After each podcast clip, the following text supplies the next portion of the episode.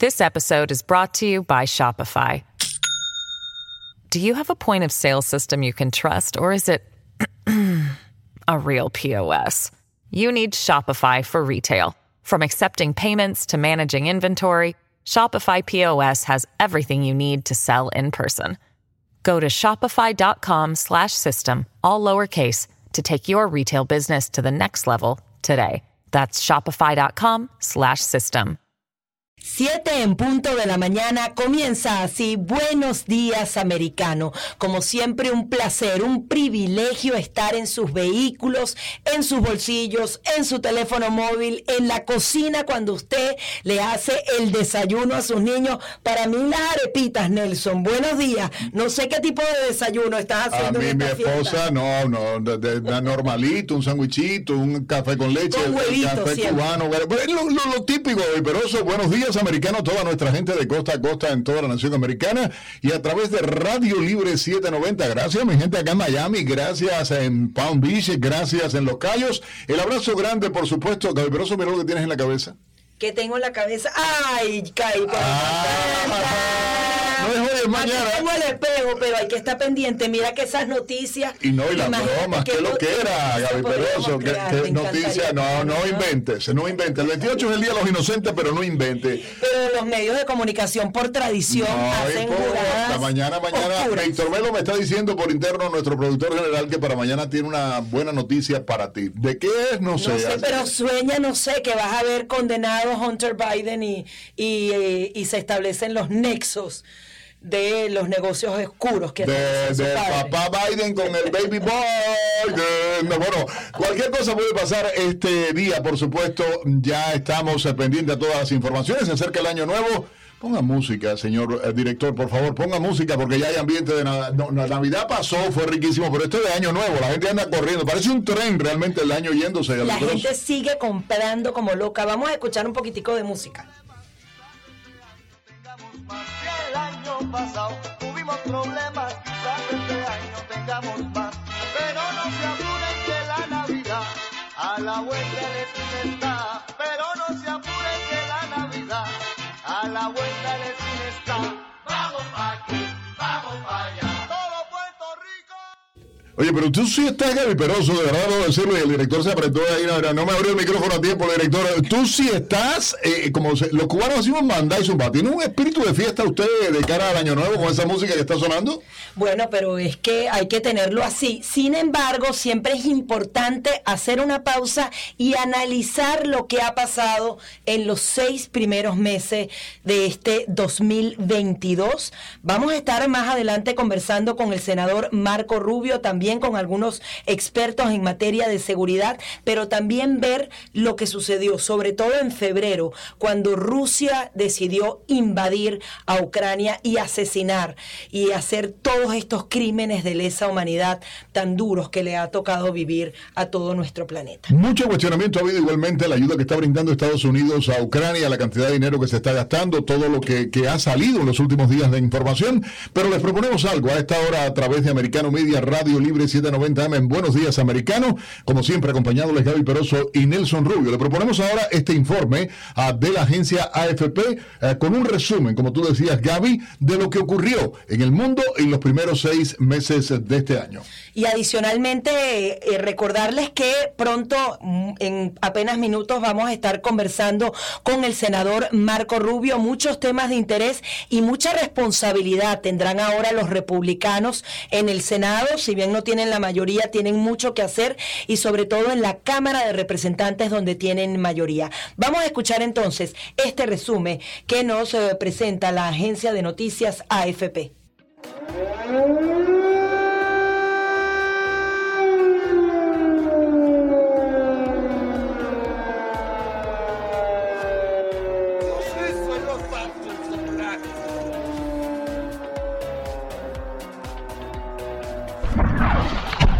24 de febrero de 2022, un día que quedará en la historia. Tras una escalada de tensiones, Rusia invadió Ucrania. El conflicto sacudió las relaciones entre las potencias mundiales, destruyó familias y afectó la vida de miles de millones de personas en todo el mundo. Moscú comenzó a movilizar tropas en la frontera con el territorio ucraniano a finales de 2021. Una de las principales exigencias del presidente ruso Vladimir Putin era que Ucrania nunca fuera admitida como Estado miembro de la alianza militar OTAN. El conflicto dio lugar a una de las mayores crisis migratorias recientes en Europa. Según la ONU, desde el comienzo de la invasión rusa, los países europeos han recibido casi 6 millones de refugiados. Los hombres ucranianos mayores de edad fueron convocados a luchar y debieron quedarse en el país.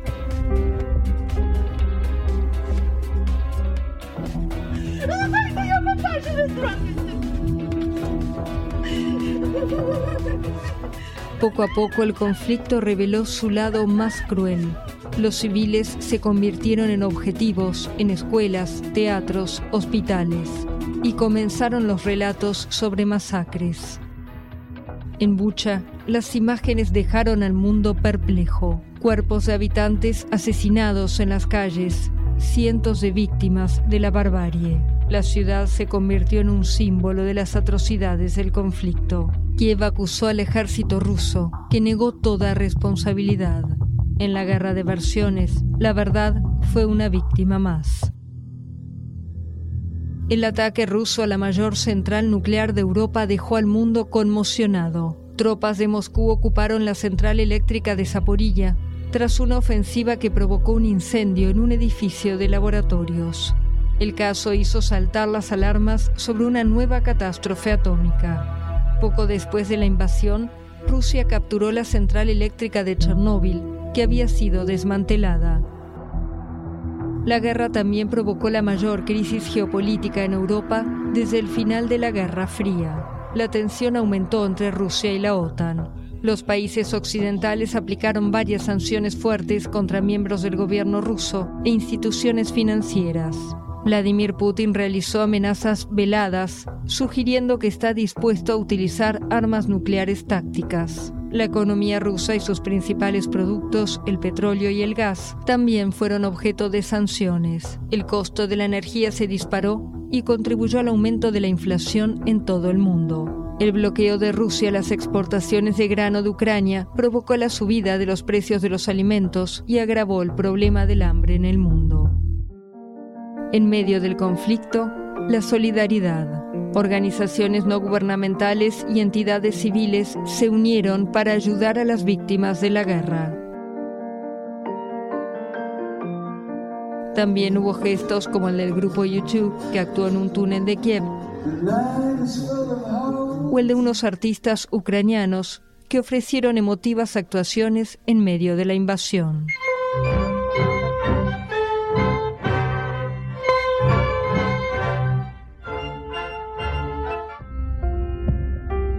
En Estados Unidos, la violencia no es con bombas, sino con armas de asalto.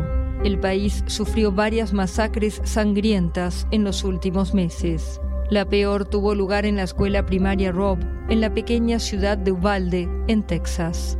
Salvador Ramos, de 18 años, mató a 19 niños y a dos profesores. Fue el ataque más mortífero en centros educativos desde 2012. También en Estados Unidos, otra tragedia. Fue encontrado un camión con 53 personas muertas en Texas. El viaje en camiones es una de las modalidades más peligrosas que llevan a cabo los traficantes para entrar con migrantes en territorio estadounidense. En ese país, Ketanji Brown hizo historia. Se convirtió en la primera mujer negra en ocupar un puesto en el Tribunal Supremo de Estados Unidos en materia de derechos una decisión controvertida. El Tribunal Supremo de Estados Unidos anuló el derecho federal al aborto y varios estados conservadores prohibieron la interrupción del embarazo en sus territorios. En el norte de África, la historia de un niño atrapado en un pozo en Marruecos causó conmoción internacional. El pequeño Ryan, de 5 años, cayó en un agujero de 32 metros de profundidad. La operación para sacarlo tardó cuatro días, pero el pequeño estaba muerto. la naturaleza volvió a mostrar su fuerza. Los habitantes de las islas Tonga tuvieron que huir a terrenos más altos ante un tsunami provocado por una erupción del volcán Unga Tonga Hapai. En Afganistán, al menos mil personas murieron tras un terremoto que sacudió al país. En el ámbito de la salud, el mundo estuvo en alerta ante otra enfermedad, la viruela del mono o Mpox. En poco tiempo, la enfermedad fue declarada emergencia de salud pública de interés internacional por la Organización Mundial de la Salud y se extendió a decenas de países. En el ámbito de la ciencia, el año fue de acontecimientos notables. En Estados Unidos, un equipo de cirujanos trasplantó con éxito el corazón de un cerdo modificado genéticamente a un humano, una hazaña sin precedentes. En astronomía, un equipo internacional logró captar la imagen de un agujero negro supermasivo situado en el centro de la Vía Láctea. También en el espacio, pero cerca de la Tierra, el telescopio James Webb entró en funcionamiento. El sucesor del Hubble es el más potente jamás puesto en órbita. Su tecnología infrarroja le permite ver estrellas y galaxias que se formaron hace miles de millones de años, cuando el universo todavía era joven. Según la NASA, cada foto dará a la humanidad una visión del universo nunca antes vista. This episode is brought to you by Shopify. Do you have a point of sale system you can trust, or is it a real POS. You need Shopify for retail. From accepting payments to managing inventory, Shopify POS has everything you need to sell in person. Go to shopify.com/system all lowercase to take your retail business to the next level today. That's shopify.com/system. 7, 15 minutos de la mañana continuamos con más de Buenos Días Americano y ahora nos vamos a meter de lleno en la política nacional. Estas revelaciones del atacante de la esposa de Paul Pelosi, un posible anuncio que hace Donald Trump caricaturesco Adicionalmente, el tema de la frontera, bueno, usó una ah, caricatura de, de, superhéroe. Bueno, pero a mí esa parte sí que no me gusta, porque es que me suena... Bueno, pero mira, para me, poner... me trae malos recuerdos de mi país, que también utilizan algunas caricaturas El americano todo eso lo ve de otra manera. Pero, pero, vamos a hacer algo, para poner buena esta mañana, y quiero que la gente llame también al 786-590-1623 o al 786-590-1624, doy los buenos días a alguien aquí quien respeto y quiero muchísimo, igual que tú. Una de las voces nuestras acá en Americano Media, desde la mismísima fundación. Mi Dani Alexandrino, buenos días.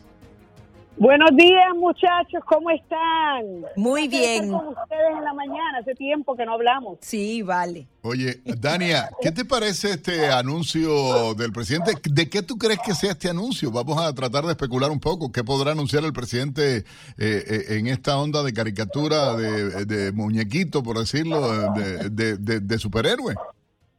Bueno, por lo general yo no soy una de estar especulando, porque yo siempre lo digo en mi programa, yo hablo con los datos. Yo puedo pensar que puede tratarse de, no sé, de, alguna de las investigaciones o de Ron DeSantis con todas las encuestas que han salido esta semana.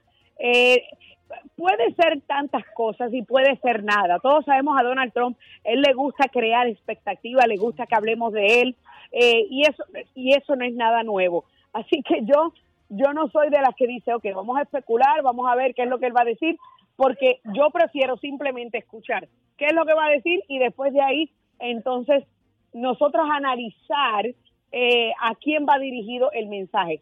Hay quienes están pensando que puede, que obvio por el anuncio de Ron DeSantis, de la investigación, eh, en cuanto al tema del COVID, existe la posibilidad de que esto entonces sea un verdadero indicio que Ron DeSantis estará aspirando a la presidencia. Yo soy de las que siempre he pensado, mira, sí, va a aspirar, pero yo no creo que él va a retar a Donald Trump, creo que va a esperar su turno al 2028. Pues ahora, con este anuncio de la investigación este, y del gran jurado para, para eh, investigar los efectos, efectos adversos del, de la vacuna del COVID, entiendo yo que esto lo acerca un poquito más a esa contienda presidencial, posiblemente para el 2024. Hay algo que Así llama que la atención y, me- y mencionaste, Dani, el tema de la vacuna. Yo comentaba más temprano en el programa eh, el disparate este publicado en la revista de medicina de Estados Unidos de que las personas que no se vacunaron, resulta ahora que somos eh, los que decidimos no seguirnos poniendo vacuna o que sencillamente no les dio la gana de ponerse la vacuna, ah, somos propensos a tener accidentes y que los seguros van a aumentarle a las personas y que van a exigir. Yo digo, ¿dónde demonios estamos viviendo, Dani Alexandrino? Santo. En un mundo donde lo inverosímil se ha vuelto verosímil, lo ilógico se ha vuelto lógico y lo absurdo se ha vuelto real y aceptable. Eh, Estamos viviendo en un mundo de locos, o sea, por Dios. ¿En, en qué Yo no, nunca había escuchado yo en mi vida que no vacunarse te iba a llevar a tener un accidente. ¿Un accidente de qué? ¿De auto? No, hombre, no. Pero, o sea, qué cosa más ridícula había, yo nunca había escuchado algo tan absurdo y tan ridículo como estas declaraciones. Verdaderamente nos hemos vuelto locos, o como dice eh, mi querido esposito Jimmy, eh, ¿cuándo nos convertimos en una sociedad de imbéciles? Porque honestamente, comentarios como esos simplemente pueden venir de una persona imbécil que lo que quiere es seguir metiendo miedo, se, que, seguir impulsando agendas. Mira, yo me contagié de COVID, toda mi familia se contagió de COVID, todas mis empleadas se contagiaron de COVID el pasado octubre. ¿Y tú sabes quién nos contagió? Nos contagió una persona que estaba triple vacunada, triple vacunada y ya era la tercera vez que le daba el bendito COVID. Claro, Y eso no, no evita el que- contagio. Claro, pero lo absurdo es que a ella ya le había dado tres, esta era la tercera vez que le daba. A nosotros no nos había dado en los dos años que lleva la vaina esa dando vueltas, no nos había dado. Y cuando nos da quien nos contagia, es una persona que ya tenía, que tenía ya la vacuna y dos boosters. Sí, pero sale el papá de Baby Biden, de- eh, oíste, sale el papá de Baby Biden y, y dice, yo me he puesto cinco. Digo, ven acá, tú quién sabe, yo soy conejillo india, ¿cuál es la historia que me están tratando de imponer? ¿Cómo se llaman estos muchachos que tú mencionas, que está el promo buenísimo que sale al aire este de los, los Minions? Los Media, media Minions, los Minions. Sí, es que es cosa de loco de también. Sí, ellos nos vigilan lo que tú dices, lo que yo dice Gaby, punto y coma, eh, dice Nelson, eh, o sea, parecen tontos. Tienen, oye, mira que tienen plata para hacer boberías, chica. Sí, sí, no, no, esa gente, eso es lo que se llama no tener una vida y simplemente que tu vida dependa de lo que dicen y hacen los demás. Give Ahora, Dania, break. Volviendo al tema de Ron DeSantis y de Donald Trump, ¿por qué crees que ahora hay tantas encuestas? Nos están inundando Ron DeSantis ganándole a Donald Trump, o sea, todo el tiempo. Y adicionalmente, me impresiona cómo eh, los medios de comunicación están cubriendo muy poco el tema de los migrantes.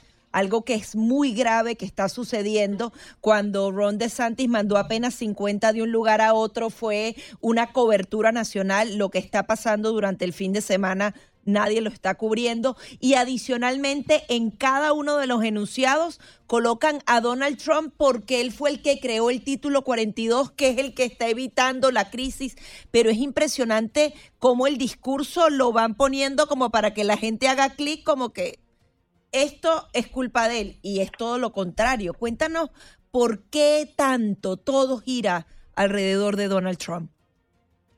Porque Donald Trump es la gallinita de los huevos de oro de sus ratings.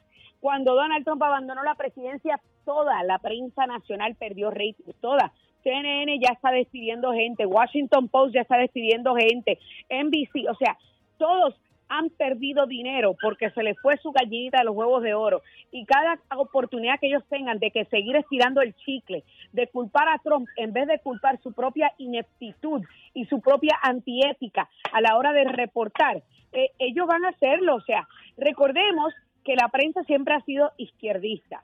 Pero llegó un hombre en el 2016, 2015, 2015-2016, a revolucionar la cobertura mediática y a desenmascarar a todos aquellos llamados periodistas activistas. Porque habemos periodistas, Gaby, como tú, como Nelson, como yo, y, haben- y hay periodistas activistas como Jorge Ramos. Y yo lo digo con nombre y apellido y no tengo ningún problema con eso.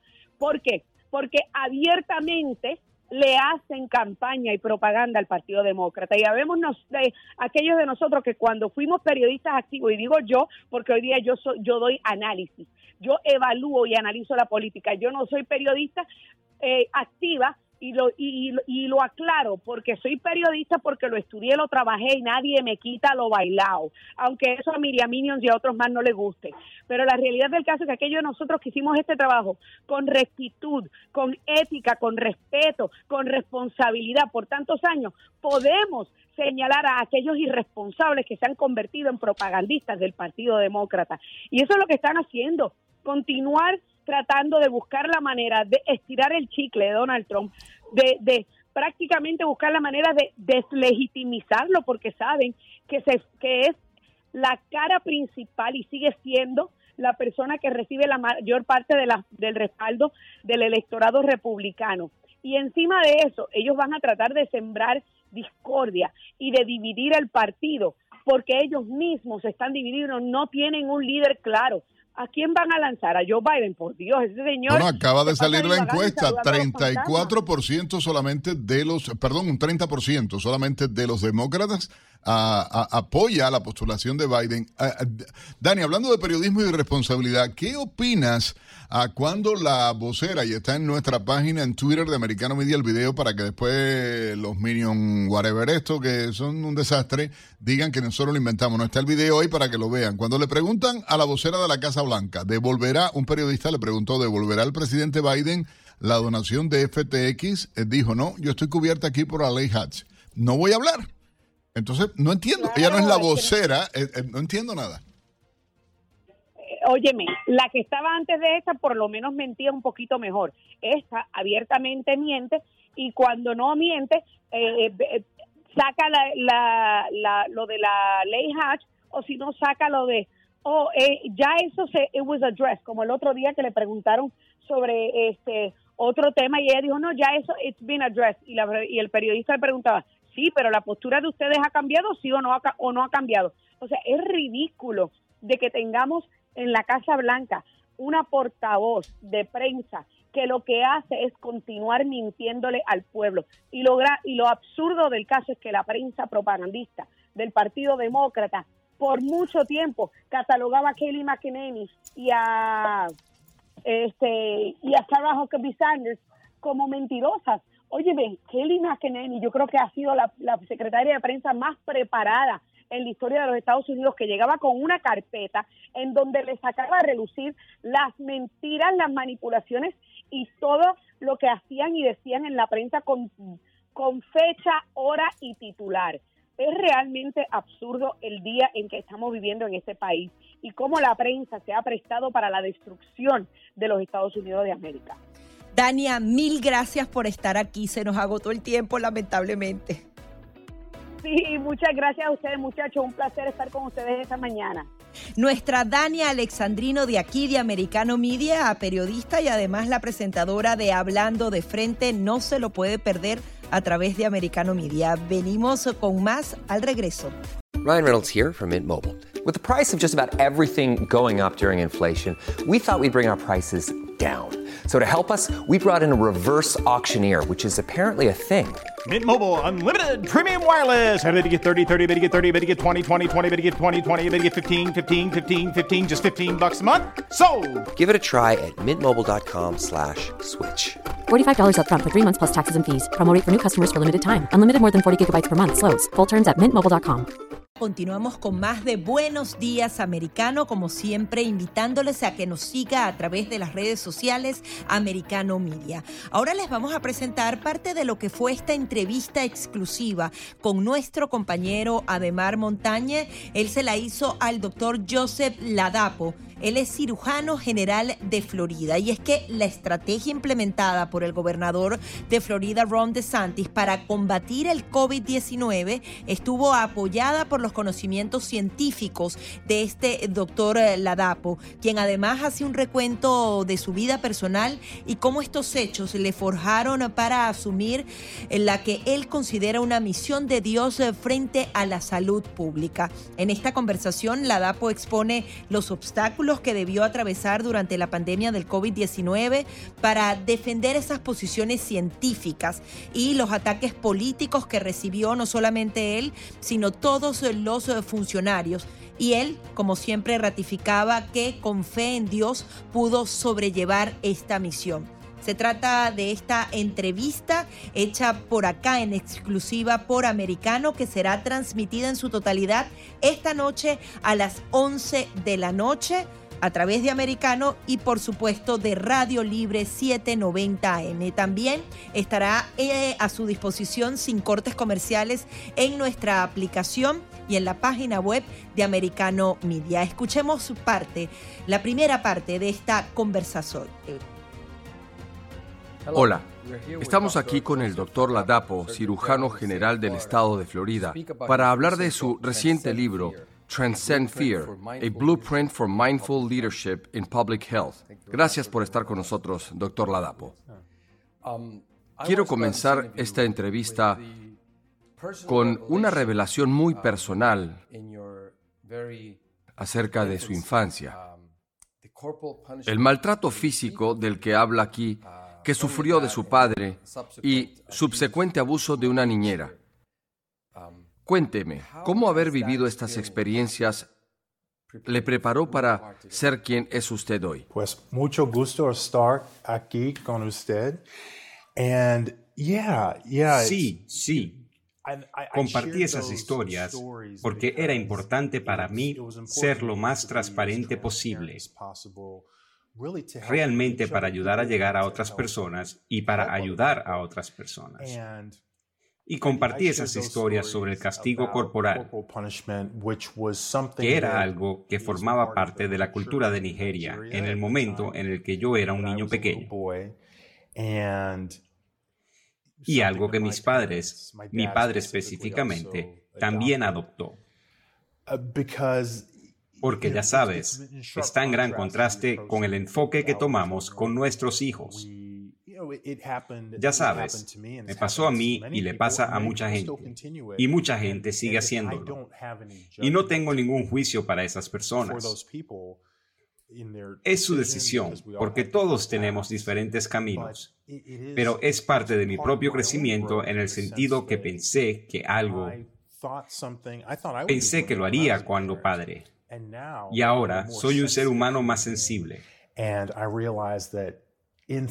Y me doy cuenta de que, de hecho, cuando haces eso con un niño, en realidad estás comunicando algo al niño sobre cómo comunicarse.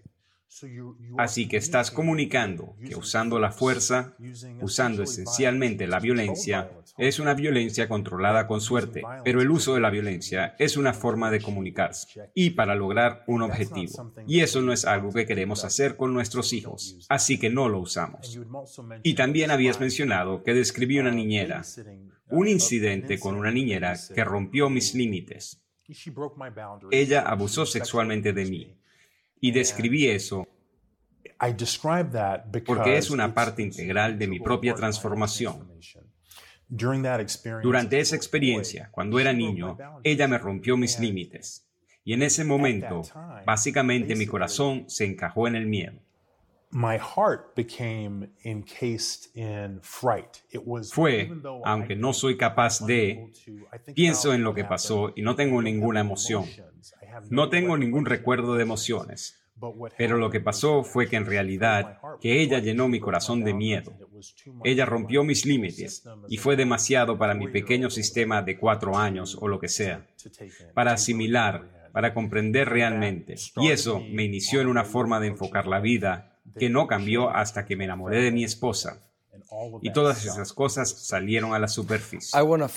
Quiero avanzar ahora hasta el final del libro y esto es muy profundo porque se refiere al gobernador Ron DeSantis con estas palabras. Es una gran bendición para el mundo tenerlo en su cargo actual como gobernador del estado de Florida. En este momento de la historia es la representación de la providencia de Dios.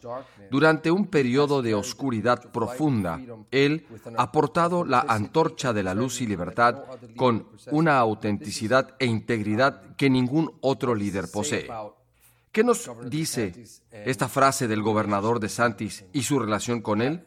¿Y dónde encaja usted en este pensamiento? Es curioso. Justamente me acabo de reunir esta mañana, antes de reunirnos nosotros, con mi amigo, el doctor Bhattacharya, que también ha sido una voz muy prominente, con una enorme cantidad de valor en esta pandemia.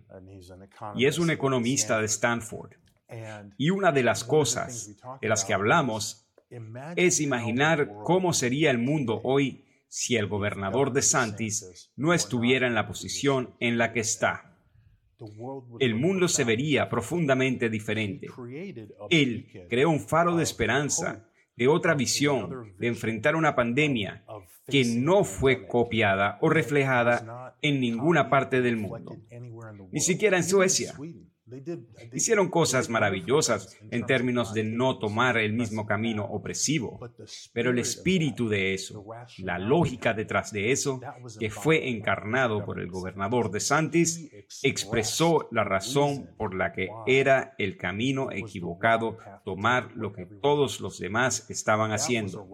Y eso fue un grito de guerra a la voz de la libertad y el deseo de libertad de tantas personas. Él cambió la forma de ver el mundo y todos somos muy afortunados de tenerlo.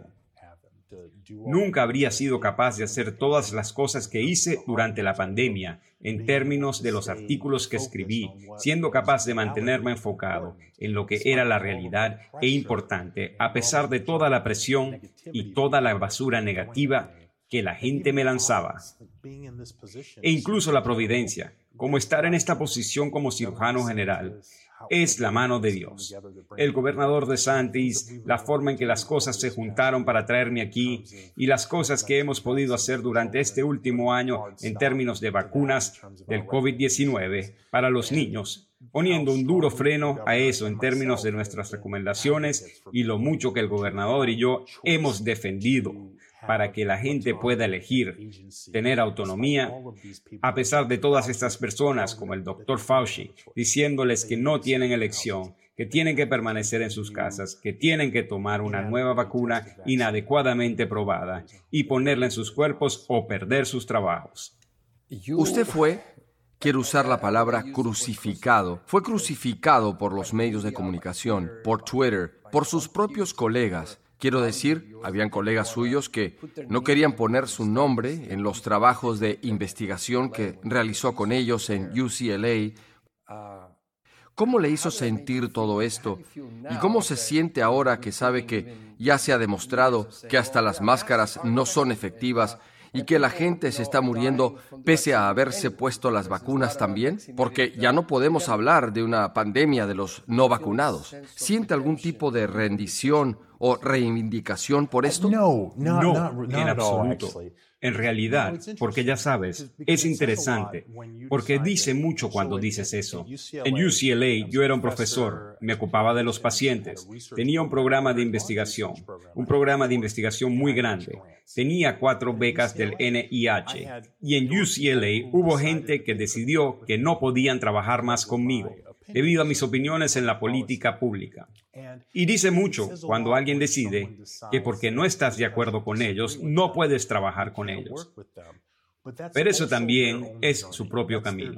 Ese es su camino. ¿Cómo se enfrentaron a eso? Las decisiones que tomaron en su viaje. Para mí, en este momento, estoy todavía, todavía hay mucho trabajo por hacer. Todavía tenemos un número de fuerzas que todavía no se han dado cuenta del hecho que hicieron cosas inapropiadas y que impidieron los derechos de las personas de manera inapropiada o fueron deshonestos en lo que comunicaron a la gente sobre las vacunas del COVID-19, sobre sus efectos en la transmisión. Toda la historia sobre cómo terminaría la pandemia y todas las personas que han tenido lesiones después de la vacuna y se les ha dicho que las lesiones no son reales o que no podrían estar relacionadas con la vacuna, o que todo está en su cabeza.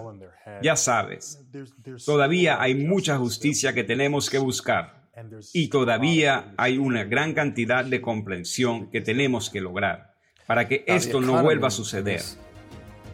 Bueno, súper interesante definitivamente esta entrevista. Vamos a hacer una breve pausa y al regresar vamos a seguir con más de esta entrevista que nuestro colega de Mar Montañe hizo al doctor Joseph Ladapo, el cirujano general de Florida. Así que usted no se despegue de Americano Media y Radio Libre 790, que ya volvemos.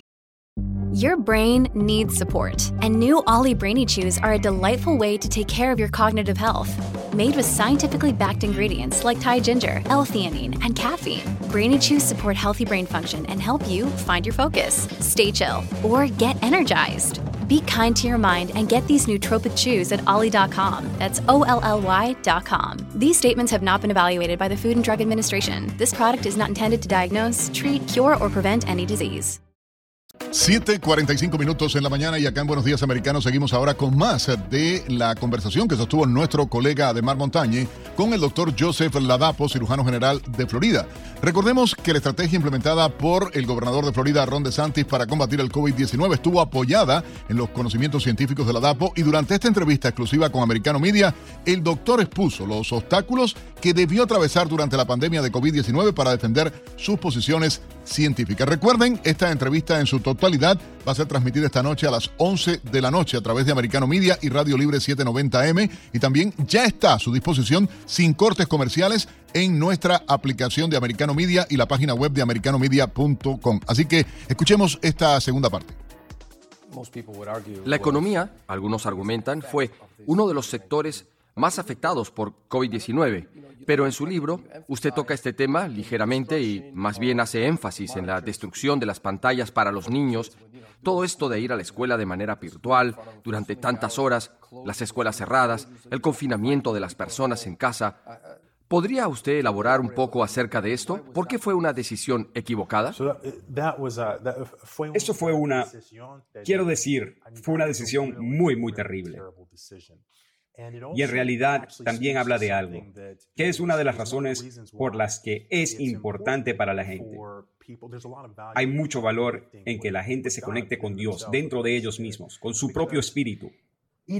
Porque cuando estás conectado, es tan obvio que la última cosa que un niño pequeño con una imaginación increíble y todo este potencial y toda esta luz dentro de él o ella necesita es estar sentado frente a una pantalla pestosa como es literalmente lo contrario de lo que es ser un pequeño, prometedor, de ojos brillantes, con ojos brillantes y espíritu de niño o niña, sentado frente a una pantalla durante horas. Es enfermizo, es dañino, es antinatural, es inhumano, no es humano y es obvio. Pero cuando personas como el Dr. Fauci y el Dr. Walensky asustan e incluso el presidente Biden infunde miedo, cuando trabajan a través del miedo para asustar a la gente, pierden la conexión con el ser interior con su espíritu interior y son más susceptibles a permitir que sucedan cosas, que se crucen los límites, que ocurran cosas que intuitivamente saben que están mal. Y todas estas cosas con los niños, con los que no se juega.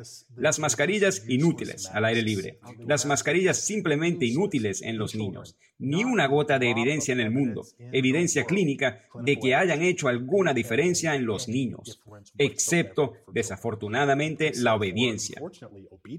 Y como eso es lo que es, y ves estos videos desgarradores de niños que no quieren usarlos, se los bajan porque eso es lo que hacen los niños, y el adulto se lo vuelve a poner. La obediencia es lo que estás enseñando. Dominación es lo que estás enseñando cuando le haces eso a un pequeño espíritu. Hablemos de los aspectos médicos del libro por los cuales le acusaron de ser un desinformante. Hidroxicloroquina, corríjame si no lo dije bien, vermectina y todos estos distintos medicamentos que se estaban estudiando o se estaban utilizando. ¿Por qué se censuró tanto este tema? ¿Por qué hubo tanta censura ante estos tratamientos como una alternativa? Sabes, creo que hay muchas razones. Y es una mezcla de diferentes cosas. Creo que en primer lugar, la cosa más importante que he dicho durante la pandemia es que los médicos deberían poder ser médicos y tomar decisiones sobre los medicamentos en lugar de que el CDC o Dr. Fauci estén diciendo que no puedes usar esa medicación. Y eso es importante. Muchos médicos sintieron que estaban usando algunos de esos medicamentos, como la hidrocloroquina, como la ivermectina, como la quercetina, con buena eficacia. Sabes, quiero decir, no conozco la experiencia de otro médico, pero si un médico está certificado, fue a la escuela de medicina, al igual que tú, y es él el que ve a los pacientes y es responsable de los pacientes, si esa persona te dice que están usando esos medicamentos efectivamente, ¿por qué tratas de impedir que usen los medicamentos? Los estudios clínicos eran imperfectos y había, al principio de la pandemia, había demasiada incertidumbre para saber qué tan efectivos eran los medicamentos. Y era demasiado pronto para saberlo. Así que lo que sucedió en términos de la intervención y realmente castigar a los médicos por el uso de los medicamentos que no aprobabas, eso fue dañino y en contra de la práctica clínica, en contra de las normas clínicas habituales. Hay otras personas que han planteado la hipótesis que parte de la razón por la que los médicos fueron realmente delegados a una distracción, esencialmente, es porque había una filosofía acerca de inscribir a las personas en agendas específicas. Así que no se trata de medicamentos. Tienes que quedarte en casa, no se trata de medicamentos. Necesitas usar máscaras, no se trata de medicamentos. Necesitas tomar esa vacuna, así que son diferentes. Creo que es probablemente una combinación de diferentes cosas, pero en última instancia viene de la misma podredumbre, que inspiró a otras malas políticas durante la pandemia. Um, Los medios de comunicación fueron culpables de imponer este temor del que habla. Cuando tocamos el tema de vacunas y todo todos estos mandatos. En su libro habla de un grupo muy vulnerable de la población, la gente de tercera edad, quienes corren mayor riesgo en su salud con el COVID-19. Pero niños, adultos jóvenes, completamente innecesario. Well, el, riesgo en personas jóvenes es, es muy baja, es es muy bajo y el riesgo es mucho más alto en personas viejas. And, and, and that is a key thing. The young, the risk is, is very low. Y eso es algo clave. En los jóvenes el riesgo es muy bajo. En los muy jóvenes el riesgo es extraordinariamente bajo, quiero decir excepcionalmente bajo. Las personas mayores, por desgracia, el riesgo es mucho mayor, hasta mil veces mayor incluso. ¿Puedes imaginar que alguien tenga un riesgo mil veces mayor de tener un resultado adverso? Así que son poblaciones diferentes. Pero las políticas pretenden que sean lo mismo en términos de los mandatos, en términos de, en términos de mantener a seis pies la distancia entre sí y el cierre de los patios de recreo. Así que estos riesgos son muy diferentes. Y en este punto de la pandemia, quiero decir, es casi, es incluso francamente un poco es un poco una locura, de hecho, estar vacunando. cuando casi todo el mundo de este país ya ha tenido COVID. y por lo tanto tiene alguna protección. Vacunar a los niños, y nosotros en la Florida, recomendamos en contra de eso. Hace muchos meses, e incluso a los jóvenes, especialmente a los hombres jóvenes, debido al riesgo de cosas como la miocarditis. Es solo que hay tan poco beneficio de prevención del COVID para los jóvenes en este punto de la pandemia que es una política que es casi seguro más perjudicial que útil. Y muchos países, hay países en Europa que no ofrecen refuerzos a las personas menores de 50 años. Creo que Dinamarca es un ejemplo, salvo algunas excepciones, como las personas con condiciones preexistentes. Pero ese tipo de política es un reconocimiento de que los riesgos pueden ser mayores que los beneficios. Pues agradecemos a nuestro compañero de aquí, de Americano Media, Ademar Montañe, sobre esta interesante entrevista al doctor Joseph Ladapo, cirujano general de Florida, y quien hace eh, algunas afirmaciones muy ciertas. Él vivió ese tema de la pandemia y de alguna manera el estado de Florida fue ejemplo excepcional de cómo manejar esta crisis sanitaria. Ojalá que esas lecciones aprendidas puedan ser entonces aplicadas en el futuro.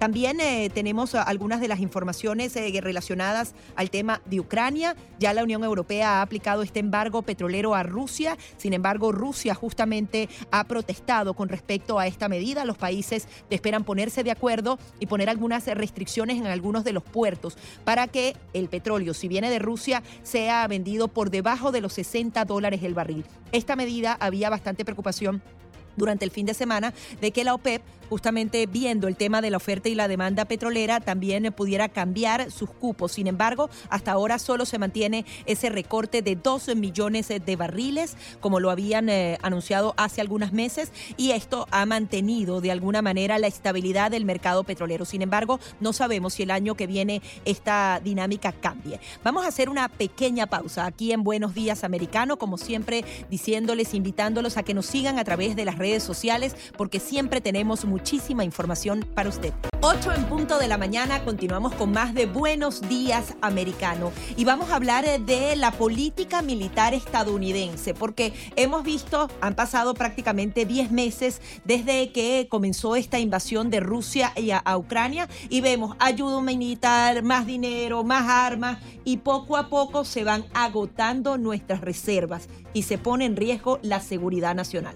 Y por supuesto, para tratar este tema tenemos un invitado muy especial, el eh, coronel retirado de las Fuerzas Armadas de Estados Unidos y ex subsecretario adjunto de Defensa para Asuntos del Hemisferio Occidental, el coronel Sergio de la Peña. Coronel, un placer como siempre conversar con usted. Bienvenido a Americano Media Radio Libre, acá en Buenos Días, Americano.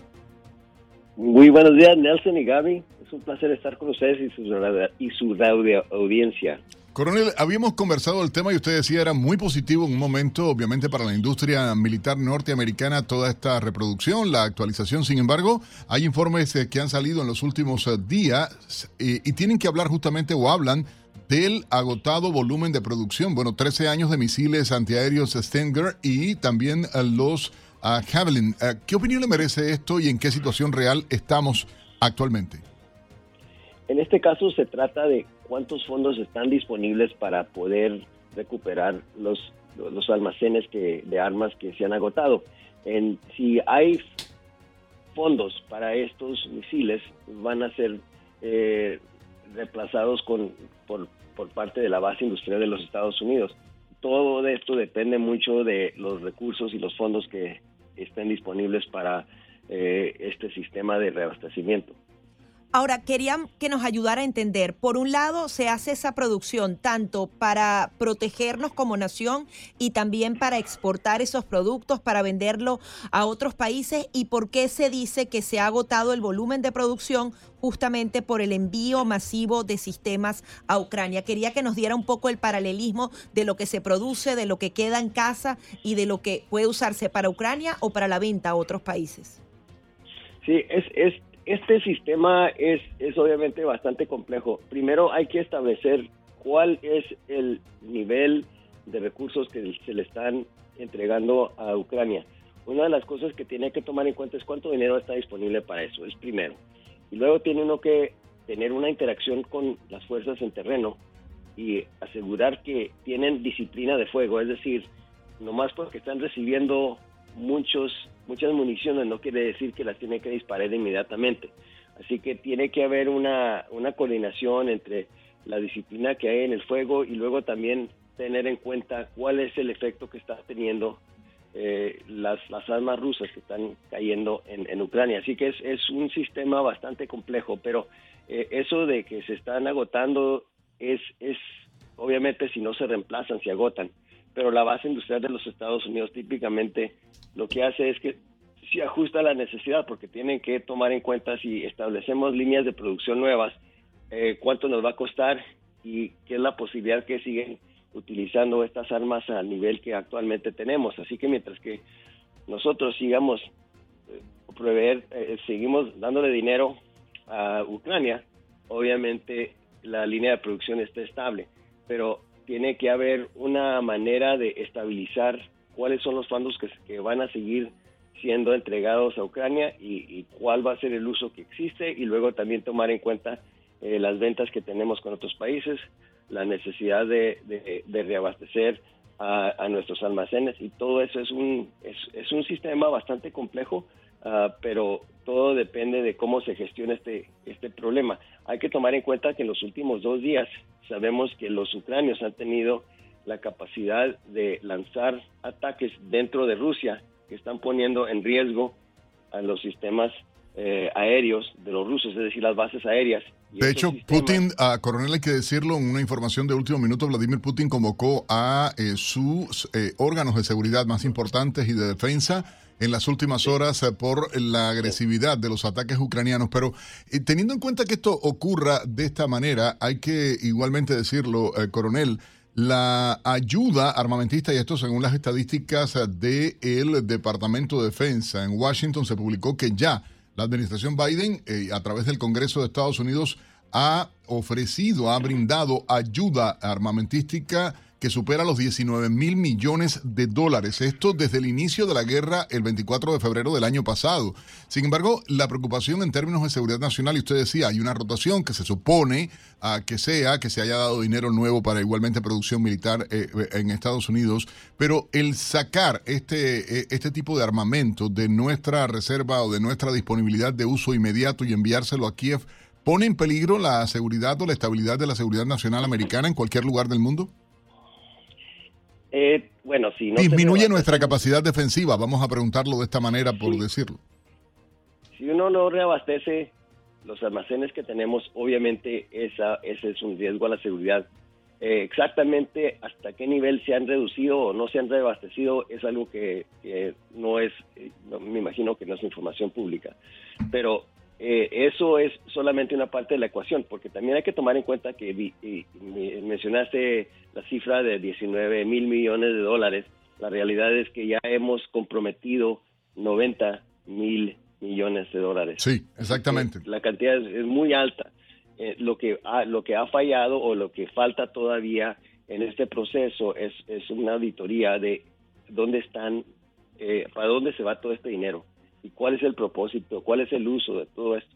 Porque estos conflictos, eh, como he dicho desde el principio, no va a ser algo de meses, yo pienso que va a ser más de años.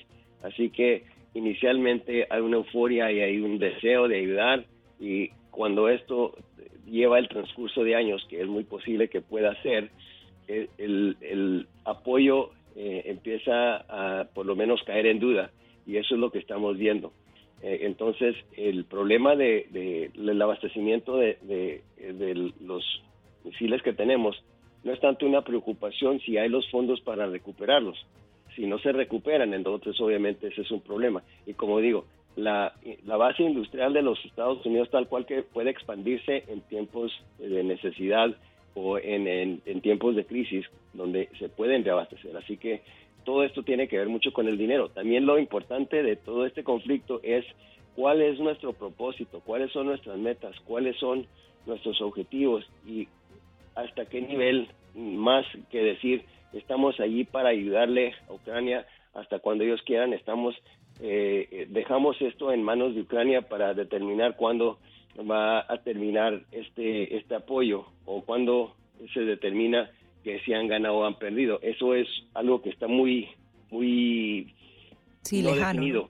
Está, está, hay mucha incertidumbre. la realidad es que debe haber una política claramente específicamente dice, esto es lo que estamos haciendo y por estas razones, y ese debe ser un diálogo entre el presidente de los Estados Unidos con el pueblo norteamericano. Y adicionalmente entra acá el tema de la nueva Cámara Baja y el Senado estadounidense. Se tienen que poner de acuerdo estos poderes, porque, por ejemplo, es importante noticias como la que salió también esta semana de la creación del avión militar más avanzado de Estados Unidos, el jamás construido en el mundo.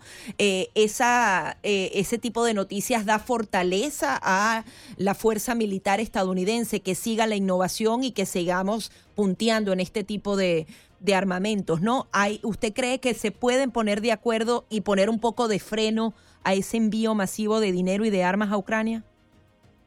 Yo al momento no lo veo porque siempre va a haber representantes de ambos lados que es difícil decir no en el apoyo a Ucrania porque ha sido una causa tan popular que mientras que eso no cambie va a seguir el apoyo que se le está otorgando a Ucrania. Ahora hay que tomar en cuenta también que es una cosa bastante difícil porque también la agresión de Rusia no es buena. Lo que pasa es que ahora se han metido en un conflicto que es muy difícil salirse de él. Entonces, típicamente o, siempre los conflictos terminan con una negociación, pero esa negociación es cuando un, un o, el otro lado son derrotados. La derrota es un concepto psicológico. El, el, psicológico es decir, por ejemplo, cuando terminó la Segunda Guerra Mundial, los japoneses ya estaban claros que habían sido derrotados y ellos cesaron el fuego. Y los Estados Unidos implementó los términos de la paz. Lo mismo en Alemania. Cuando uno destruye, ese es un acto, es un acto físico y la gente aguanta todo tipo de acto físico. Uno ve los conflictos que han sucedido en todas partes del mundo, en los lugares más pobres, mientras que hay un palo y una piedra, el ser humano va a estar en conflicto. Así que hasta que psicológicamente no se sienta vencido un lado o el otro, va a ser muy difícil llegar a esas negociaciones. Y para llegar a esas negociaciones nos falta mucho tiempo, porque no lo veo en el cercano futuro. Se está hablando de que el invierno va a cambiar el ámbito del conflicto. Eh, sí lo puede cambiar. Lo que sucede es que cuando se congela la tierra, entonces uno puede eh, utilizar tanques y carros blindados para avanzar un ataque, porque no se quedan atorados en el lodo. Así que estos, esto son factores que van a tener un impacto en este conflicto bastante graves. Y como digo, mientras que tengan armas, las van a seguir utilizando. Los rusos están actualmente utilizando misiles cruceros, misiles cruceros sin, sin, sin, la, sin, sin el armamento nuclear. Están lanzando misiles que son solo pedazos de metal que tienen tanta capacidad porque son tan grandes que donde pegan destruyen. Pero esos misiles por la naturaleza de... Definitivamente, coronel, es un tema que es hiper importante e interesante poder seguir analizando. Lamentablemente se nos acabó el tiempo. Es el coronel Sergio de la Peña, es coronel actualmente retirado de las Fuerzas Armadas de Estados Unidos. Fue subsecretario adjunto de Defensa para Asuntos del Imperio Occidental acá en los Estados Unidos. Un honor, honor como siempre, coronel, contar con usted en Buenos Días Americano. 8, 12 minutos en la mañana. 8, 15 minutos de la mañana, continuamos con más de Buenos Días Americano y tenemos una nueva llamada. Buenos días, está usted al aire, adelante. Sí, mira, eh, Nelson, eh, eh, te habla el doctor Enrique Gómez, no sé si tú te recuerdas de mí. Como no, doctor, un placer. Pero sí, nos hemos hablado en, unos eventos con Enrique Scott, yo soy amigo de él de hace muchos años. No, estaba oyendo al, estaba oyendo al, al abogado Peñalver eh, eh, tiene un punto de vista más bien del, Partido Demócrata, es obvio, lo que habló. No todo lo que dijo es correcto. Él dijo que McCarthy, el líder McCarthy, ya había cometido un error, pero lo que no menciona es que dos de los miembros que nombró McCarthy al comité, Nancy Pelosi les negó la entrada. Ese fue el motivo por el cual Nelson, él, él, eh, él retiraron los otros y fueron los dos voluntarios que son dos anti anti Trump.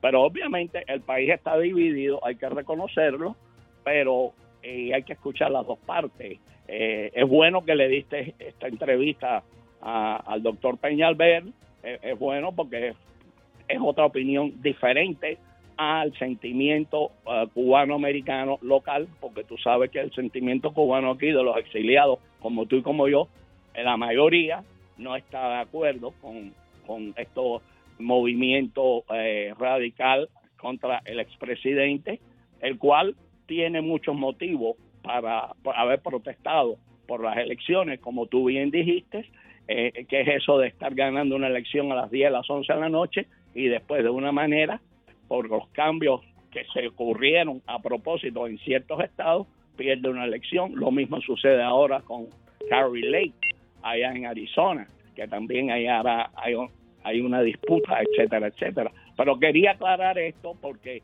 no todo lo que se dice en el aire es cierto. El, líder McCarthy eh, nombró a Jim Blank y a Jim Jordan al comité y simplemente Nancy Pelosi no le negó la entrada. Eso no es democracia. No, y es desproporcionado, un comité desproporcionado, siete demócratas, dos republicanos y como usted mencionaba, dos a trompistas abiertamente, no les permitió Nancy Pelosi. O sea, ya por ahí. no hay derecho a la defensa. En no, no, y no hay eh, realmente equidad en el proceso de selección y de participación. Le agradecemos, eh, doctor, su llamada. Gracias por estar con nosotros en Buenos Días Americanos Radio Libre 790 AM, acá en nuestra gente en Florida también que nos están sintonizando y en todo el país. Por cierto, saludos aprovechando a nuestros oyentes igualmente en Nueva York, en Chicago, en Las Vegas, a esta hora gente sintonizándonos, en Houston acá también en Atlanta. Gracias eh, por la sintonía con Americano Media y con Radio Libre 790M. Ahora vamos a seguir con el tema de la frontera. Recordemos que sería levantado el día de mañana el título 42. El Tribunal Supremo de Estados Unidos ha pedido a la Casa Blanca que antes de las 5 de la tarde entregue una respuesta a lo que habían pedido los republicanos y por ahora el título 42 no será levantado. Ya de por sí la crisis es bastante profunda, pero si retiran este título 42 que permite la expulsión expedita de migrantes, se estima que hasta 14 mil personas diarias podrían ingresar al país. Vamos a darle la bienvenida a Rafael Béjar, él es director de divulgación de la Fundación de Políticas Públicas de Texas para hablar justamente de esta crisis en la frontera sur. Muy buenos días, ¿cómo estás? Buenos días, muchas gracias, estoy bien. Quería que nos comentaras cuál es la situación particular que se está viviendo en este estado. Bueno, eh, es verdaderamente, verdaderamente trágico lo que está pasando a lo largo de la frontera del sur. De verdad, no tenemos control operacional de la frontera. Todo el movimiento de drogas, tráfico humano, migrantes, está controlado por los carteles. Eh, hablando del título 42, de verdad no tiene nada que ver con inmigración en sí. Es una provisión del Código Legal que se refiere a la salud pública y básicamente dice que los Estados Unidos tienen la autoridad y el derecho de negar la entrada a cualquiera si existe un riesgo a la salud pública de los Estados Unidos. Y esto se está usando mucho durante la pandemia. Y, pero a la misma vez el, eh, la administración del presidente Joe Biden estaba haciendo básicamente una guerra fría contra eh, la eh, patrulla fronteriza y estaba disminuyendo todo. Como una guerra fría, ¿nos podría explicar un poco más? ¿Están que de alguna manera saboteando el trabajo de la patrulla fronteriza? Sí, exactamente. Entonces, básicamente, lo que está pasando es que esta administración ah, ha bajado el número de agentes y no solo eso, pero está eh, prohibiendo que los prohibiendo que los eh, los agentes pueden hacer el trabajo que están eh, contratados de hacer. Entonces, y eso está básicamente poniendo nuestra frontera en riesgo. Incluso Fox News daba una exclusiva, 150 mil personas ingresaron a este país completamente en la sombra y ahora ellos están tratando de ver quiénes fueron esas personas que no fueron procesados porque la frontera está desbordada, ¿no? Pero eh, mira, estas son las cifras. Tenemos dos millones de migrantes que cruzaron la frontera sin papel este año. Y también tenemos eh, más que 100 mil muertos de ciudadanos americanos por drogas, la mayor parte por fentanil que viene de los carteles en México. Eh, también se ha capturado 98 personas que están eh, en la lista de terroristas. Entonces uno se puede imaginar las personas que no capturaron. Y, también, sin hablar, el, el número de agentes fronterizos que han muerto en servicio y también los 14 que han muerto de suicidio. Y eso te dice que eh, eh, lo que está pasando con eh, la patrulla fronteriza no está bien y hay esta guerra armada de la administración contra la patrulla fronteriza. Hay algo que, llama en medio de, de todo esto la situación que se está viviendo realmente y comentábamos hace algunos minutos con Gaby Peroso acá el tema de la situación que, que se acaba de publicar, que se acaba de revelar Ah, de, eh, de, este tema de las 150 mil eh, personas que no han sido identificadas, que han cruzado las fronteras y el impacto que evidentemente tiene esto en la seguridad nacional del país. A ah, Bejar, esto llama enormemente la atención y el impacto que tienen los estados fronterizos sobre todo, pero ya ahora también, y hablábamos hace poco con un colega desde Nueva York, la situación que están viviendo las ciudades fundamentalmente demócratas uh, por todo este eh, desastre ¿no? que se está viviendo. ¿Cuál es a su opinión al respecto. Bueno, eh, le puedo decir que eh, eh, el, el, alcalde de la ciudad de El Paso acaba de declarar una eh, una emergencia, un estado de emergencia en el, en el Paso, que está llegando casi 2.400 personas diariamente al, eh, a la ciudad del Paso.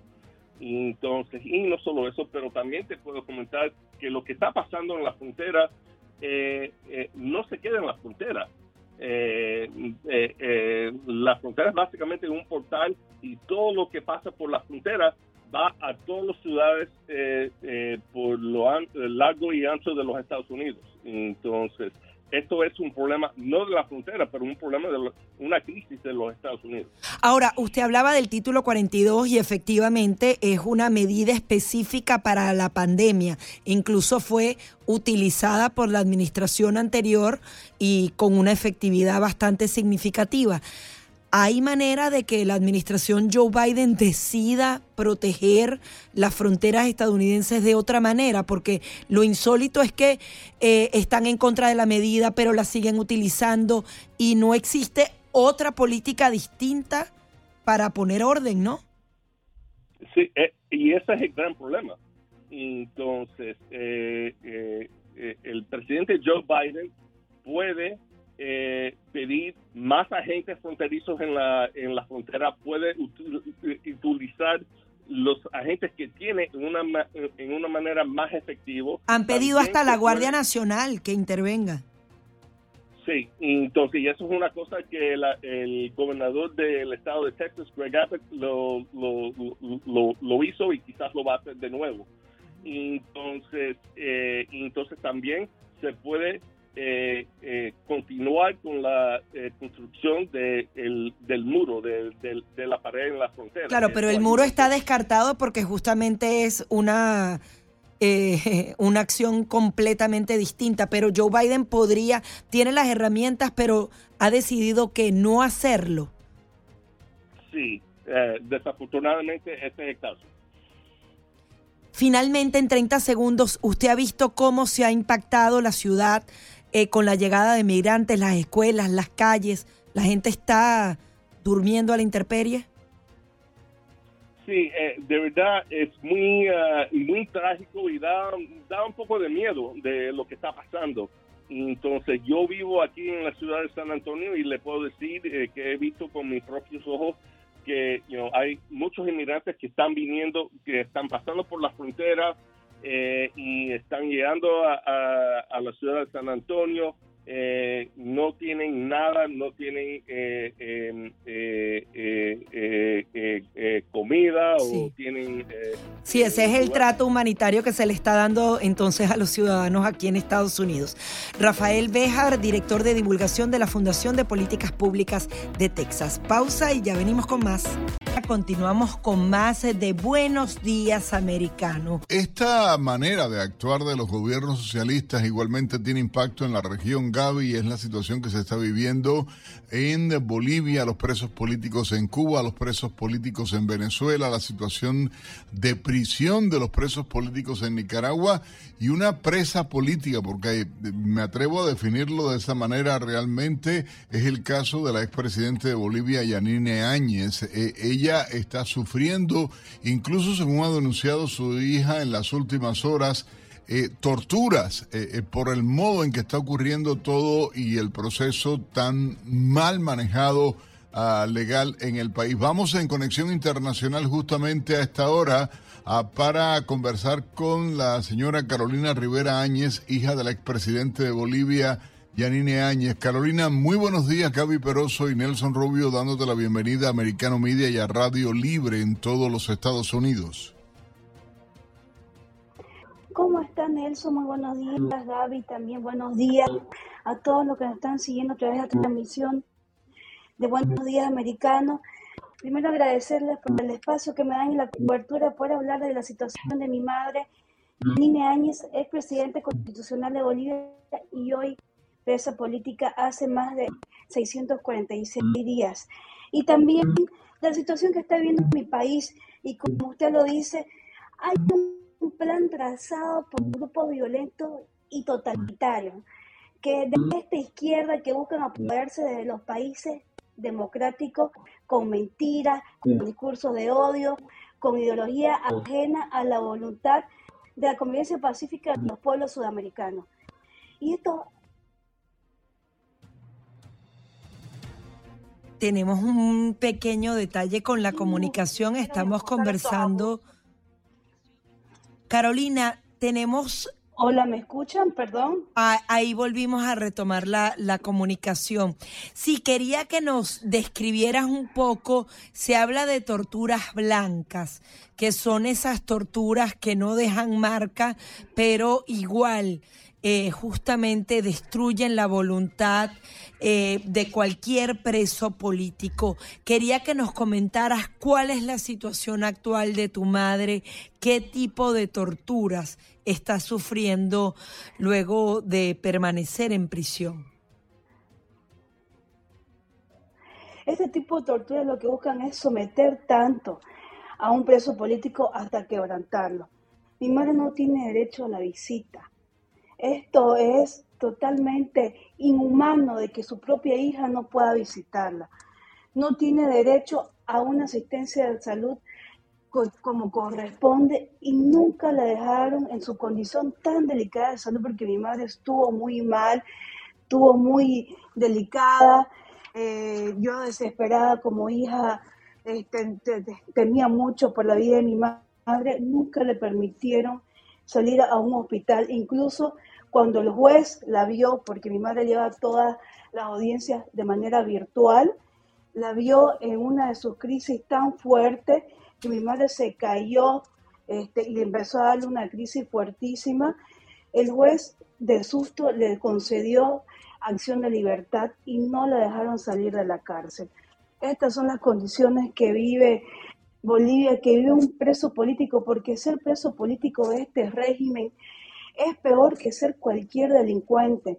Y vivimos momentos muy oscuros donde los presos políticos son despojados de sus derechos y, los torturan de esta manera.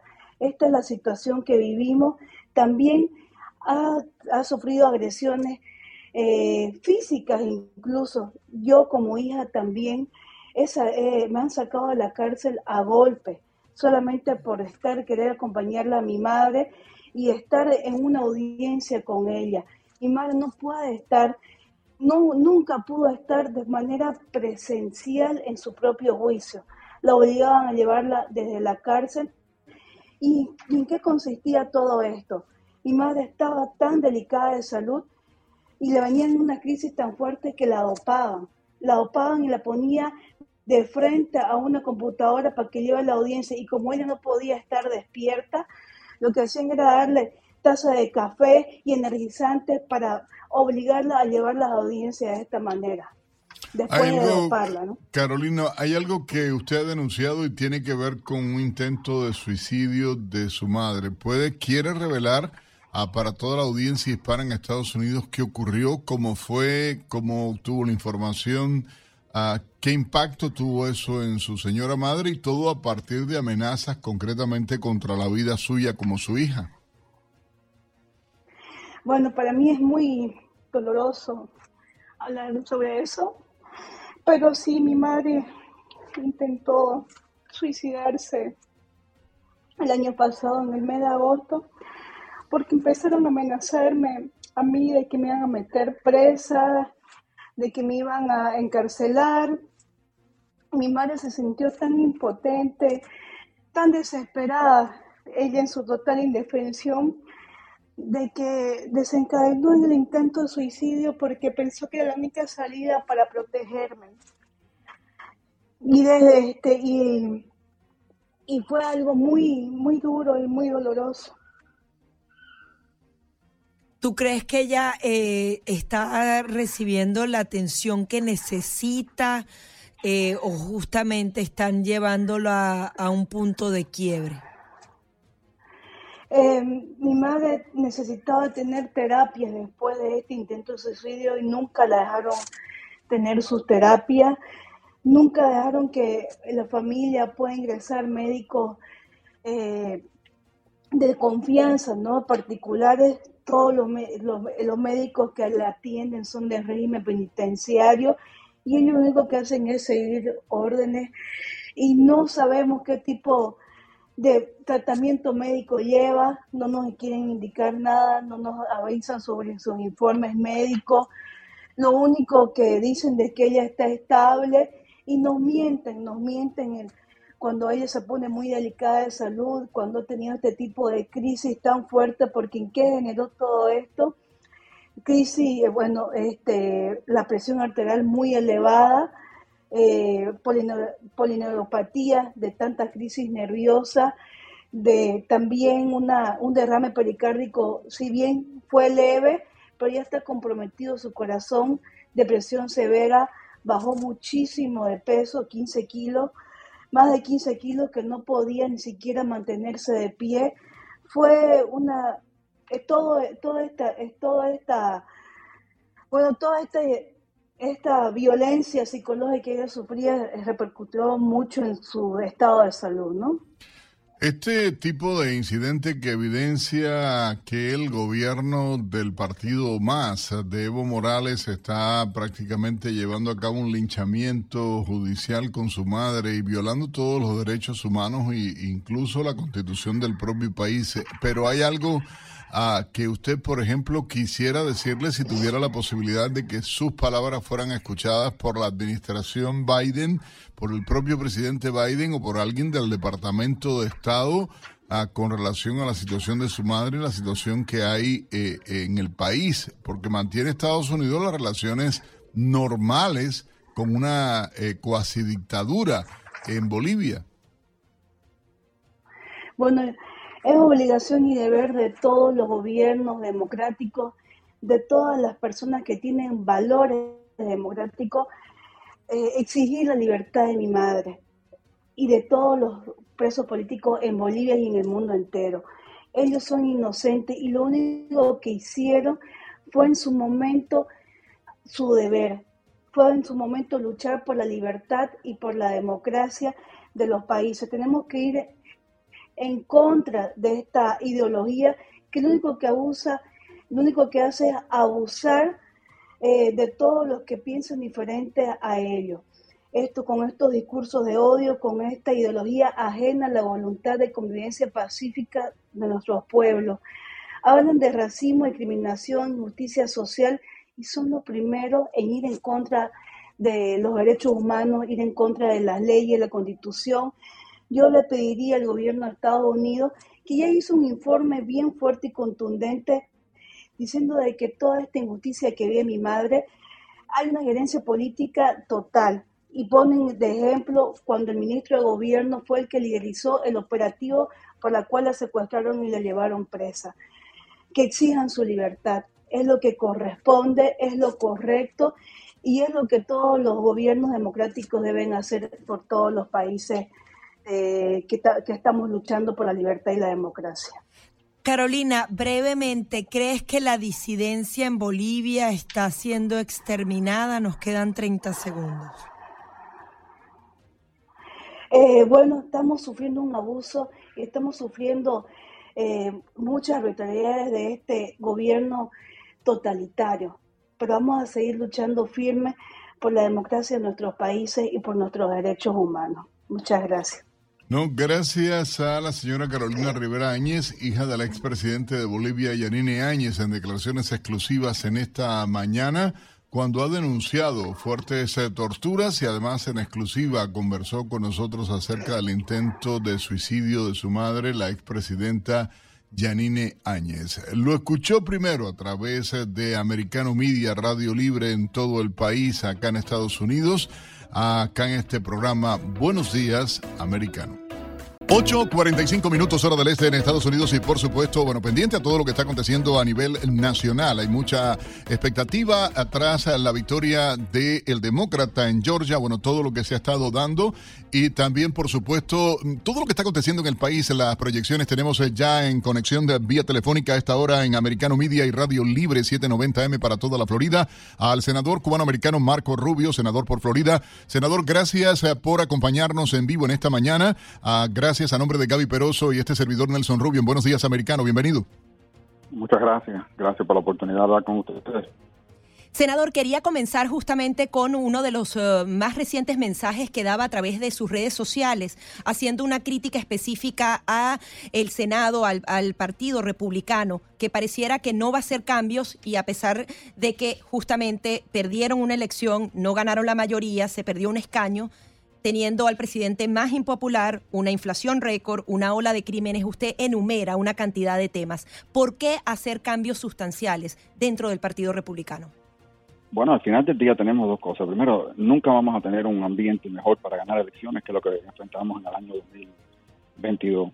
Incluso en estados como la Florida eh, comprobamos que es posible eh, llevar una campaña agresiva eh, a la misma vez y, y ganar, ¿no? Entonces, ¿cómo eso ocurrió en Florida? Pero, por ejemplo, no, eh, no, no ocurrió en otros lugares. Es importante preguntar eso. Segundo, ¿cómo es posible no? que en un año como este, en vez, no simplemente no ganamos una mayoría, perdimos un escaño adicional, dándole más poder todavía a los demócratas, algo sin precedentes en, una elección como esta con un presidente de un partido eh, bien impopular y con todas las condiciones que existen en la frontera, con, con la inflación, con el costo de la vida y con el crimen que está incrementando en todas partes del país. Así que, en fin, es importante analizar qué se hizo eh, a nivel político con campaña, porque no funcionó, pero también qué mensaje, cuál es el mensaje del Partido Republicano, qué representamos nosotros. Yo estoy claro en lo que yo represento, pero seguimos siendo un partido con los mismos líderes, eh, con, con la misma actitud, con las mismas acciones. Si vas a hacer lo mismo, vas a tener el mismo resultado. Así que es importante analizar eso y eso no ha sido la postura aquí. La postura aquí ha sido vamos a seguir todo igual. Hay continuismo dentro del Partido Republicano. Usted habla de un cambio realmente, eh, senador. Hay algo que llama la atención, lo que ocurrió en Florida, uh, donde se vio, porque había una policía uh, especial, una unidad creada por el gobernador para vigilar el tema de la elección uh, de manera muy clara, la transparencia, la rapidez con que se dio la votación. Sin embargo, a nivel nacional no hay desconfianza en el sistema electoral hay desconfianza eh, por todos los escándalos que se han dado, máquinas que no funcionaron, tema de boletas ausentes de última hora, o sea, un grupo de cosas que realmente afectan eh, la credibilidad en el sistema electoral norteamericano. ¿Cuál es su postura en ese sentido? Bueno, vamos, primero yo creo que cada vez, mira, aquí lo que pasa es lo siguiente, yo no, yo no hago acusaciones que yo no tengo pruebas, ¿ok? Así que yo no estoy diciendo que lo que pasó en Nevada, en Arizona y lo demás no era válido, pero te digo esto, ¿cómo es posible que cada vez que haya estas elecciones, eh, la noche de las elecciones el republicano está ganando? Y entonces se pasan una semana contando y siempre terminan, cuando terminan de contar, los republicanos pierden. ¿Cómo es posible que en un país, el país más avanzado del mundo, tome 10, 15 días llegar a un resultado electoral? En la Florida tenemos más votos que lo que hay en Arizona, que lo que hay en Nevada. Mucho. En el condado de Miami-Dade más, casi más votos que lo que hay en el estado de Nevada en algunos casos. Y terminan a las 11 de la noche y ya se sabe los resultados de todos estos escaños. Y si es una contienda reñida, se sabe también. ¿Cómo es posible que, que, que un estado como Florida termine de contar a las 11 de la noche y esta gente están contando por 10 días y cada vez que cuentan por 10 días eh, siempre resulta que al, al, final del día pierden los republicanos. Claro que la gente van a ver eso y van a, y van a perder la confianza. Así que mira, Georgia es un ejemplo. No, no nos gusta el resultado, por eso fue un estado que esta gente decía no, porque están oprimiendo, están, no están permitiendo que la gente vote. Tenían una votación récord de personas que participaron y terminaron a las 11 de la noche y todo el mundo ha aceptado el resultado. Aquí nadie, nadie está diciendo que el resultado no es válido. Y contaron y a las 11 se sabía el resultado. Así que hay que preguntar cómo estos estados demoran tanto tiempo. Aquí se pasaron casi un mes contando en algunos escaños en California, por ejemplo, y cada vez que tienen que contar, siempre resulta una pérdida para los republicanos. Por eso que la gente pierde la confianza. Senador, ¿de quién sería entonces la responsabilidad de esos retrasos y de, y de que el resultado siempre gire hacia un lado. Y por otro lado, ese fino equilibrio entre dar un mensaje de confianza, por ejemplo, usted votó de manera adelantada en Florida, el voto por correo y adelantado en Florida es fuerte y eso también da una ventaja sustancial. En otros estados no creen en eso y los demócratas arrasan con una maquinaria bien aceitada. ¿Cómo lograr ese fino equilibrio entre el mensaje de confianza y desconfianza, porque hay que denunciar cuando hay una irregularidad, y también eh, eh, el sistema electoral? ¿Por qué en Florida es distinto? Bueno, porque aquí hemos cambiado las leyes, no siempre fue así. Nos acordamos bien que aquí había problemas en años antes, incluso en el año 2018, que el condado de Broward fue un desastre. Eh, pero yo creo que tenemos que apuntar a las leyes de la Florida como un modelo. Yo creo que esto es algo que hay que regular, debe seguir siendo eh, algo que le pertenece a los estados, y pero crear conciencia nacional para que los votantes de esos estados pongan presión sobre sus legisladores para que cambien esas leyes para que se parezcan un poco a lo de la Florida. Mira, la ley de la Florida, aquí nos acordamos bien, ustedes se acuerdan bien, que teníamos problemas. Aquí incluso había eso de ballot harvesting, como lo dicen. Eso, existía en Miami y en Florida décadas antes de lo que se utilizó. Aquí tuvimos una elección de alcalde, eh, si me acuerdo bien, en el año 97, donde una corte eh, ordenó que fueran nuevas elecciones por el, por el fraude y la manipulación de las boletas ausentes. Aquí había una industria de personas que salían a, a, colectar boletas ausentes y lo demás, y por eso se hicieron los cambios que se hicieron aquí en este estado. Así que eso tomó tiempo y fue a través de la experiencia. Creo que otros estados deben adoptar la misma política y, y, y debemos eh, poner presión para que lo hagan. Senador, desde el Comité de Relaciones Internacionales en el Senado, donde usted juega un papel importantísimo y es una de las figuras eh, eh, más seguidas a nivel nacional, uh, incluso por los medios eh, liberales, no siempre para acariciarle o elogiarlo, sino también para criticarle. Sin embargo, usted ha mantenido una postura clara con relación al tema de política exterior de Estados Unidos, errores que ha cometido la administración Biden, digamos, y esto es cercano a la comunidad por donde usted es electo, el tema a Cuba, el tema Venezuela, el tema Nicaragua. De manera incomprensible, se está dando un acercamiento cada día mayor con la dictadura de Cuba, la dictadura de Venezuela Venezuela las últimas medidas, eh, a pesar de violaciones de derechos humanos, de crímenes uh, de, de, de, de, lesa humanidad, de todo, uno no logra entender la postura de esta administración y del Partido Demócrata, que, que es el que está en el gobierno. Bueno, yo acabo de entenderlo ya. Pues, es lo siguiente, si eres enemigo de Estados Unidos, eh, entonces te tratan de acercarse y hacer concesiones. Y ha sido el caso, en en el caso de Nicaragua lo han ignorado por completo. En el caso de, Cuba y Venezuela hemos visto este acercamiento, atentados, acercamiento, y creo que vamos a ver más. Esto de las negociaciones en México es un fraude total. Eso es una, una maniobra que utiliza Maduro para dividir la oposición. Incluso eh, yo no hay duda ninguna que ha infiltrado esa oposición y, y está utilizando eh, personas que él tiene o comprometidas o, o amenazadas eh, para que para que ayude a dividir la oposición en estas negociaciones y el gobierno norteamericano tiene que saber eso y, y le ha dado y, ha participado en facilitar todo esto y, y, y, le ha dado credibilidad a una negociación que en fin no va a llegar a nada. Aquí la única solución es elecciones libres y democráticas, punto. Y es lo único que hay que negociar, es cuándo, la fecha, eh, porque eso tiene que ocurrir, es la única razón, la única manera en cual debe se debe levantar sanciones después de una elección como esa. Mientras tanto, mientras que tratan bien a nuestros enemigos, eh, han sido eh, bien duros con, contra el presidente de Guatemala, porque no le gusta su postura a nivel social con eso de los de, lo, de, de lo, lo, los derechos a la comunidad homosexual, etcétera, eh, han sido muy duros y muy críticos del presidente de la República Dominicana, porque no quieren que la República Dominicana enfuerce sus leyes migratorias, no tienen un, una crisis muy muy seria con haitianos entrando al país. Han ignorado o han sido muy duros con el presidente de Ecuador, que es el presidente más proamericano que ha tenido ese país, más de tres décadas. Eh, pero si quieren acercarse a Brasil, al nuevo presidente de Colombia de izquierda, eh, eh, al presidente de México, que lo único que hace es criticar a este país y, y, no querer enforzar las leyes de narcotráfico y la frontera y lo demás. Así que yo creo que el mensaje es muy claro. Si eres enemigo de Estados Unidos, la, la, mejor manera de recibir, de recibir concesiones de la administración Biden es ser enemigo de Estados Unidos. Senador, brevemente su postura con respecto a lo ocurrido en Perú. Bueno, eso ya venía por mucho tiempo. Aquí fue electo una persona y inmediatamente tomó una postura muy negativa en contra de todo el sistema. Simplemente lo que pasa es que a él no le gusta lo que las instituciones de ese país eh, eh, eh, están impidiendo eh, que él tome control del país. Tiene que funcionar a través del de orden constitucional. Y, y, quiso hacer una movida para suspender la constitución, suspender el cuerpo legislativo y las cortes y las instituciones del país no lo permitieron. en mi opinión, lo que él trató de hacer fue un golpe de Estado organizado de, desde la presidencia, que tiene precedente eh, que ha ocurrido en el pasado y gracias a Dios que las instituciones del país no lo permitieron.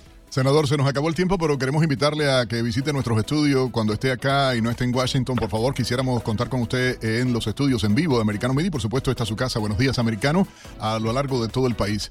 Gracias, senador. Muchas gracias. 8.56 minutos de la mañana, amigos. Llegamos al final de Buenos Días Americano. Gaby Peroso y Nelson Rubio, como cada mañana, acompañándolos. Usted riegue lo que nos conviene. Dígale a todos sus amigos. Escucho Radio Libre 790M y Americano Media. Chao, mi gente. Chao, chao.